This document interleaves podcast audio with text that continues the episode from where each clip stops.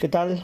Hoy comenzamos una breve serie de programas, Filosofía en la calle, y esto tiene la intención precisamente de dar a conocer algunos temas, algunos problemas, sobre todo preguntas de interés público, pero de interés pensando en este en los jóvenes, en los jóvenes para que se interesen un poco en, eh, en la filosofía, sobre la filosofía y para ver efectivamente cómo se puede vivir con la filosofía.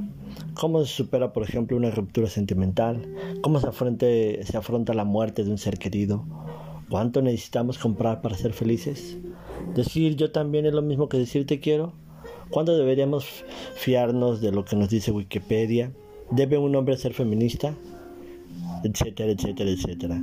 Digamos que la filosofía se comenzó a practicar hace más de dos milenios por hombres libres que se reunían en las calles, precisamente en las ciudades griegas, para ejercitar el pensamiento. Y en ese sentido, lo que se pretende eh, con la filosofía y lo que les pretendo leer a partir de este día es, este, a partir de una pregunta, ver qué contesta la filosofía.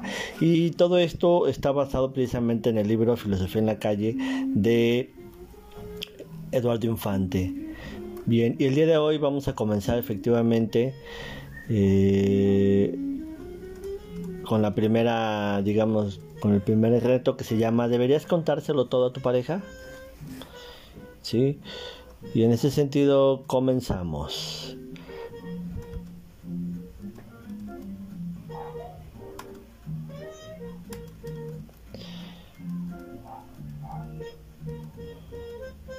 Una noche de verano en una fiesta, la libido se te sube por las nubes. El alcohol te corre por las venas como un caballo desbocado y terminas liándote con alguien a quien no volverás a ver nunca más. A la mañana siguiente te despierta un mensaje de móvil de tu pareja dándote los buenos días, recordándote lo mucho que te quiere y te echa de menos. ¿Qué debes hacer? ¿Se lo cuentas o callas como una tumba? ¿No contar algo es mentir? La mentira es siempre inmoral. ¿Puede una mentira ser correcta si conlleva consecuencias positivas para todos los afectados? Si estás hecho un mar de dudas, puedes pedir cita con alguno de los filósofos que dedicaron su tiempo a reflexionar sobre el valor moral de la mentira. Escucha atentamente lo que tiene que decirte cada uno de ellos y luego elige. La responsabilidad es tuya, las consecuencias también. Los cuernos y el deber. Empecemos por Kant, que es un filósofo de 1724 a 1804. Considerado como uno de los más grandes filósofos de todos los tiempos, que estuvo a punto de tener que dedicarse a la fabricación de cinturones de cuero si no llega a ser porque sus padres hicieron horas extras para que él pudiera tener una carrera. Según cuentan tenía una memoria colosal.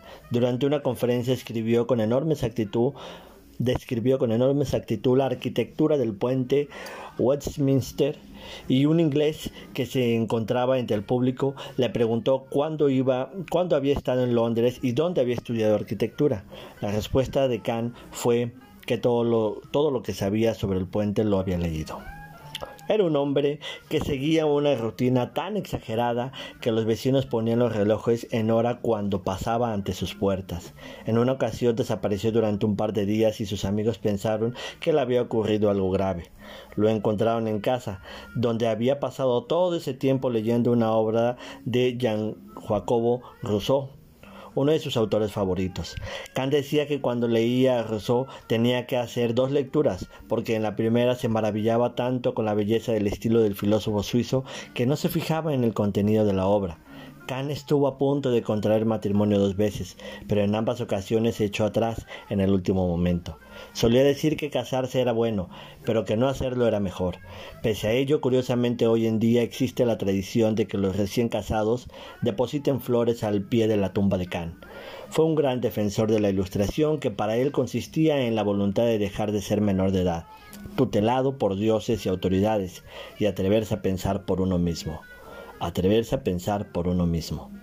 Si le consultaras a este viejo profesor de la Universidad de Königsberg, la actual ciudad rusa de Kaliningrado, te diría algo así como tienes que cumplir con tu deber, es decir, has de hacer lo correcto, incluso cuando las consecuencias vayan en contra de tu felicidad o la de la persona a la que amas. Si quieres, puedes no afrontar tu deber, pero al menos no intentes convencerme de que el incumplimiento de tus obligaciones morales es lo correcto. Eso es tan solo un autoengaño para mantener a la conciencia tranquila. Llegados a este punto, probablemente le preguntarías al filósofo alemán cómo saber cuál es su deber en este caso concreto de los cuernos. Tu obligación es decir la verdad o evitar el dolor de tu pareja. Kant desarrolló una fórmula para establecer los principios y las normas que deberían guiar nuestra conducta con el fin de que este mundo fuera mejor. La llamó imperativo categórico porque los deberes morales tienen forma de un mandato que nos obliga a todos de manera categórica, es decir, sin condiciones ni excepciones. La clave para saber cuáles son tus obligaciones morales está en la universalización. Si lo que pretendes hacer puede llegar a ser un deber para cualquier persona en las mismas circunstancias, habrás descubierto por ti mismo qué tienes que hacer. Para descubrir cuáles son tus obligaciones morales no necesitas consultar ningún código ético ni religioso, sino ejercitar la razón. La próxima vez que quieras actuar moralmente tienes que asegurarte de poder decir, ojalá todo el mundo en estas mismas circunstancias actuase de idéntica manera en que voy a hacerlo yo. De esta forma, todos somos fines y no simples instrumentos en manos de otros. La mentira, por ejemplo, no puede ser nunca moral, porque nadie en su sano juicio puede desear que los demás le engañen. Kant cree que nuestra propia condición humana nos obliga a determinados imperativos, aquellos que deberíamos cumplir por el simple hecho de nuestra condición de seres racionales. Debemos actuar siguiendo únicamente normas que queramos que guíen no solo nuestra acción, sino la de cualquier ser humano. Ahora aplica el imperativo categórico a los cuernos de la novia y responde a estas preguntas. ¿Desearías que tu pareja te fuese infiel? ¿Que te ocultase tu infidelidad? ¿Crees que un mundo en el que todos usásemos la mentira sería mejor? Si tu respuesta ha sido negativa, entonces tu deber es invitar a, a, tu pareja a tomar algo, mirarle a los ojos y contarle lo ocurrido. Aunque no hace falta que te pases, el imperativo categórico no te obliga a relatar todos los detalles y pormenores de la infidelidad. Si quieres ser una buena persona, debes cumplir con tus obligaciones, asumiendo que muy probablemente las dos o los dos van a sufrir y que vuestra relación quedará dañada. Al menos podrías mirarte de nuevo al espejo y recuperar la dignidad, porque eres un ser racional y autónomo. Continuamos. Tus cuernos y un asesino en tu puerta. Espera, no te lances sin más a aplicar el imperativo categórico como con tu pareja. Puede que Khan estuviese equivocado al afirmar que nunca debemos mentir. Ya habrá tiempo de confesar tus cuernos si es eso lo que realmente debes hacer. Los críticos de las ideas éticas de Kant recuerdan un caso en el que se hace muy difícil la aplicación del imperativo categórico. Imagina que un buen amigo tuyo llama a la puerta de tu casa y te pide que lo escondas porque un despiadado asesino le está dando casa. Tú eres una persona deseosa de tener una moral intachable. No dudas ni un segundo de que tu deber es dejar que tu amigo se refugie en alguna de las habitaciones de tu casa. Hasta aquí la aplicación del imperativo categórico no nos da ningún problema. Pero de repente llaman de nuevo a tu puerta y te enfrentas frente al asesino. Se porta una que porta una una enorme hacha a lo Jack Nicholson o El resplandor de la película de Stanley Kubrick de 1980 y te pregunta si tu amigo se encuentra en tu casa. Debes decir la verdad, ¿qué es lo correcto? aunque te obligaría el imperativo categórico, ¿a qué te obligaría el imperativo categórico? Si este dilema te parece rebuscado, te invito a que veas la secuencia inicial de Los Malditos Bastardos, otra película de Quentin Tarantino de 2009, en la que un granjero en la campaña francesa que esconde a una familia de judíos en el sótano de su casa recibe la visita de un convoy de militares alemanes liderados por el coronel Hans Landa, también conocido como el cazajudíos. Hans se sienta en el comedor de la casa. Se enciende una pipa y le dice al granjero, mi trabajo sería ordenar a mis hombres que entren en su casa para realizar un registro antes de quitar el, el apellido de su familia en mi lista y anotar cualquier irregularidad que encuentre y seguro que la sabrá, a menos que tenga algo que decirme que haga que el registro sea innecesario.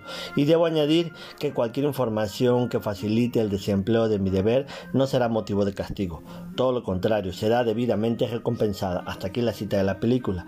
Si la aplicación del imperativo categórico nos esfuerza a no hacer excepciones, debemos concluir que estamos obligados moralmente a decir la verdad tanto al cazajudíos como al asesino del hacha. La fuerza de este dilema está en el hecho de que, según nuestro sentido común, y en estas circunstancias lo correcto es pasar, pasarse el imperativo categórico como el arco del triunfo. A pesar de todo, Kant considera que incluso en un caso tan extremo como este, hemos de decir la verdad.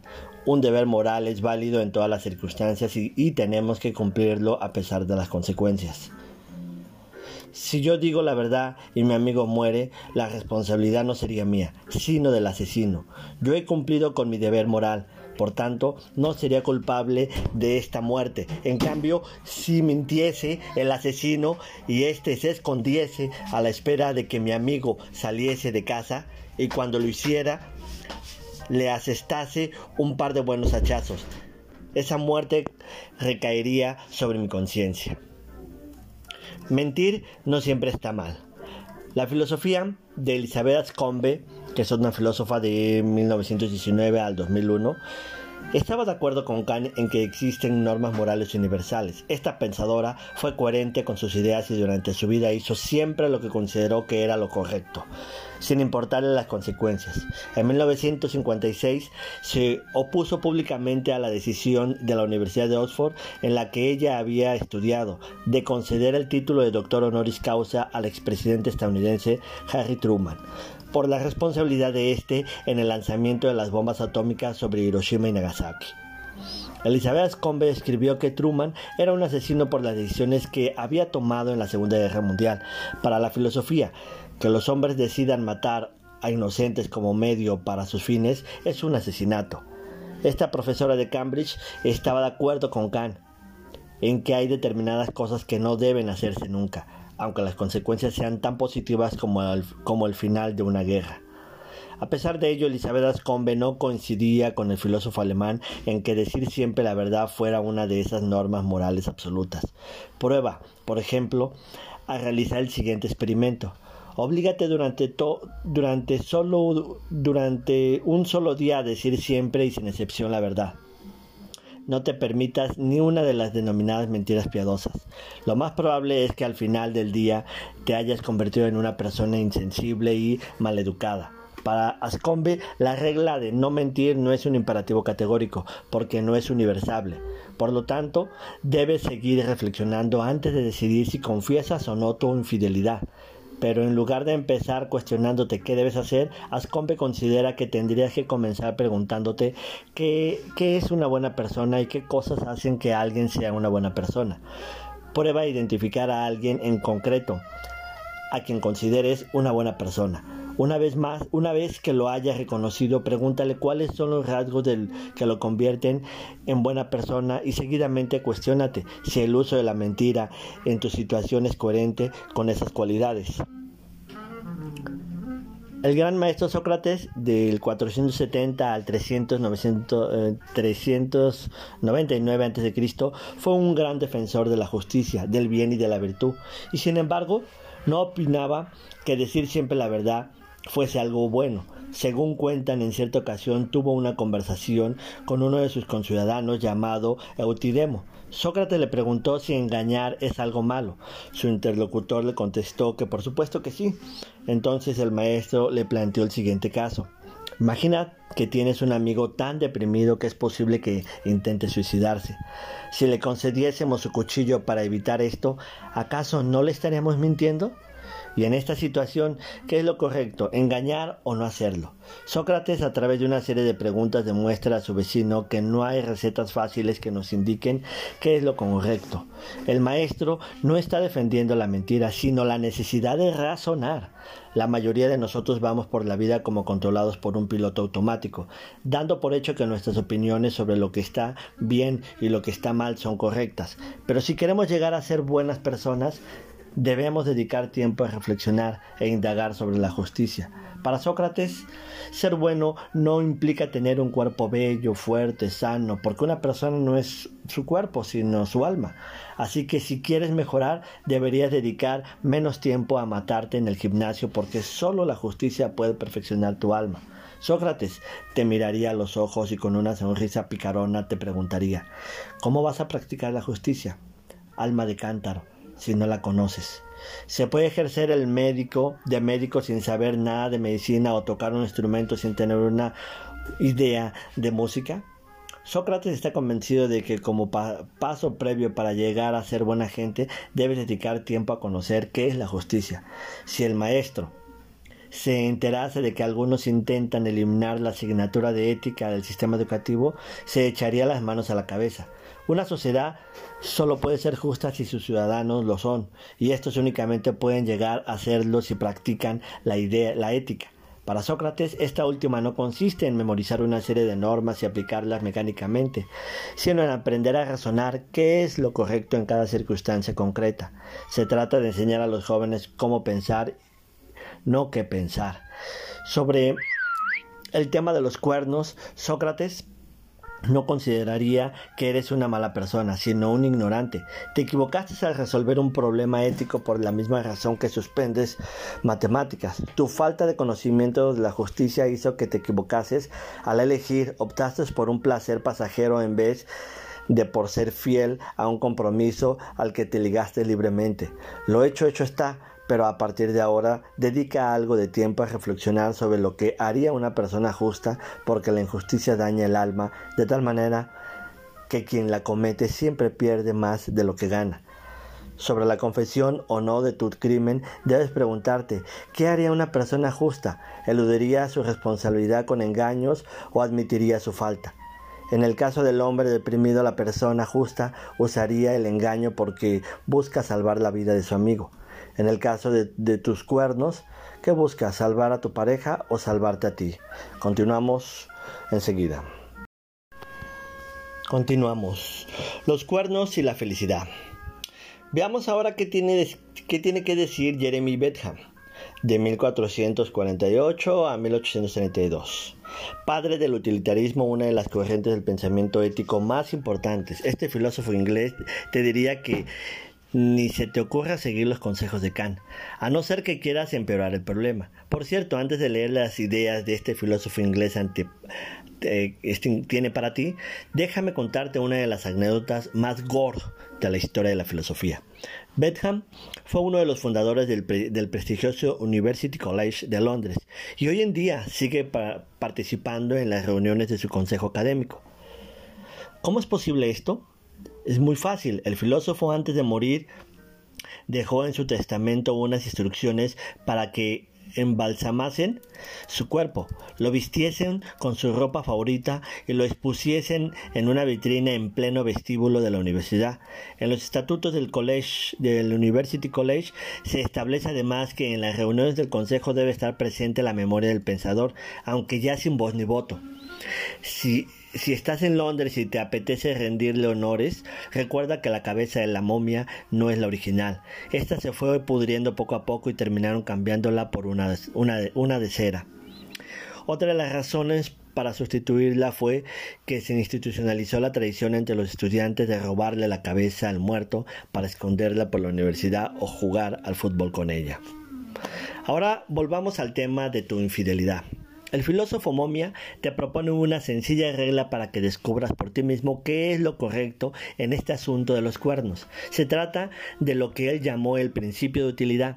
Si quieres hacer el bien, deberías llevar a cabo la acción que aumente la felicidad de la mayoría de los afectados. Sin embargo, debes tener en cuenta dos condiciones. La primera es que la felicidad de cada uno vale exactamente lo mismo que la de cualquier otro. Es decir, la tuya propia o la de las personas a las que quieres tienen exactamente el mismo valor que la de los demás. La segunda condición es que debes entender la felicidad como el aumento del placer o la disminución del dolor de las personas afectadas por dicha acción. Para simplificar todavía más la cosa, Betham diseñó una especie de algoritmo que calcula el grado de felicidad de una acción y por tanto de su moralidad. El cálculo solo tiene en cuenta valores cuantitativos como la duración o la intensidad, ya que para el filósofo inglés no hay diferencia cualitativa entre placeres. El placer que te aporta la amistad, el que te genera una buena comida, es esencialmente el mismo. Sus diferencias solo son de grado. Dicho lo cual, si aplicamos el principio de utilidad al marrón que tienes entre manos, la cosa es bien sencilla. Tienes que callar y tal como Bentham hace hoy en el día de las reuniones del Consejo University de College de Londres. Pasa página, olvídate de todo, sé feliz y haz feliz a los demás. Si hablas, lo único que conseguirás es aumentar el sufrimiento de este mundo en este mundo. Tu pareja sufrirá, tú también, y las empresas que venden regalo de San Valentín padecerán las consecuencias. La mentira no es mala en sí misma, su maldad o su bondad dependen de las consecuencias que genere. Para que comprobases esto, Bentham te invitaría a ver la película Goodbye Lenin de Wolfgang Becker de 2003, que nos relata cómo unos días antes de la caída del muro de Berlín una mujer orgullosa de sus ideas comunistas entra en coma. Cuando despierta, los médicos le dicen a su hijo que debe permanecer en reposo y no padecer ningún sobresalto. Alex, su hijo, hará lo imposible para que su madre no sepa que el capitalismo ha triunfado en su país. Ella vivirá en una amorosa mentira creada por su hijo. John Stuart Mill, que es otro filósofo de 1806 a 1873, estará de acuerdo con las ideas de Benham, aunque introduciría algunas correcciones. La más importante de todas es que deberías modificar un aspecto de tu cálculo de la felicidad. Debes tener en cuenta no solo la cantidad, sino sobre todo la calidad del placer. Te equivocarás si piensas que los placeres son todos iguales, ya que existen algunos más elevados que otros. Y a la hora de aplicar el algoritmo y tomar decisiones debes perseguir los placeres que, que desarrollan las capacidades específicamente humanas. Un cerdo puede disfrutar del placer de una buena comida al igual que un hombre, pero nunca lo hará de una conversación con un amigo. Por eso Stuart Mel te aconseja que si tienes que elegir es mejor ser un ser humano insatisfecho que un cerdo satisfecho. Es preferible ser un Sócrates insatisfecho que un idiota satisfecho. ¿Y sobre los cuernos qué? Pues Mil te aconsejaría que no eligieras nada, que no, que no le dijeras nada a tu pareja, pero que reflexionases sobre lo que ha pasado. Intenta controlar tus apetitos a partir de ahora y cultiva los placeres que te hagan mejor persona. La, propia, la próxima vez que vayas al pueblo, haz deporte, lee, busca a alguien interesante con quien conversar, escribe, disfruta de una buena película y mantén tu líbido limitada a tu cuarto de baño. Tranvías y gordos. Si el imperativo categórico de Kant tuvo que enfrentarse al dilema del asesino en la puerta, existen también otros que cuestionan el cálculo de la felicidad de los utilitaristas. El primero de ellos es el que planteó la filosofía británica Philippa Foot eh, de 1920 al 2010 en un artículo de 1967. Imagina un tranvía desbocado y sin frenos que se dirige hacia cinco obreros que están trabajando en la vía. No puedes avisarle ni tampoco puedes parar el vehículo, pero sí puedes accionar una palanca que lo desviará hacia otra vía en la que se encuentra un único trabajador. ¿Debes accionar la palanca? En este dilema el principio de utilidad parece resistir, porque parece que lo correcto es salvar la vida de un mayor número de gente accionando la palanca. Hasta ahí estamos bien. Pero existe otra formulación de este dilema creada por la filósofa estadounidense Judith Harvis Thompson. Ahora te encuentras en un puente y observas cómo el tranvía se dirige hacia los cinco trabajadores. Siendo como eres un experto en este tipo de vehículos, enseguida te das cuenta de que solo hay una forma de detenerlo, empujando a un hombre, a un pobre hombre gordo que está a tu lado. Él morirá, pero al menos los cinco trabajadores salvarán sus vidas. ¿Empujarías a ese hombre con sobrepeso? En estas circunstancias el principio de utilidad se tambalea. Nuestro sentido común nos dice que en este caso es inmoral disponer de la vida de un hombre para salvar la de cinco. El filósofo Michael Sanden propone otra variante de este tipo de dilemas contra el principio de utilidad. Imagina que eres un cirujano y que tienes a cinco pacientes enfermos que necesitan cinco trasplantes de órganos diferentes o morirán. En la habitación de al lado tienes un paciente ya recuperado, aunque dormido y con unos órganos sanísimos. Podrás llegar a matarlo para salvar cinco vidas. ¿Podrías llegar a matarlo para salvar cinco vidas? Estos tres dilemas te ponen las cosas muy difíciles para aplicar el principio de utilidad a la ligera. No parece que, esté probado que una acción sea buena si las consecuencias para la mayoría de los afectados son positivas. No deberías estar tan seguro de que mentir a tu pareja sea lo correcto, simplemente porque parece lo mejor para todos. Imperativo categórico o principio de utilidad. Deber o felicidad. Te toca a ti elegir. Y bien, con eso tenemos pues este primer este apartado que quería compartir con ustedes. ¿Deberías contárselo todo a tu pareja? Eh, esperemos que eh, sirva para sus reflexiones y para que dejen sus comentarios, eh, ya sea aquí o en la página de Facebook. Hasta pronto.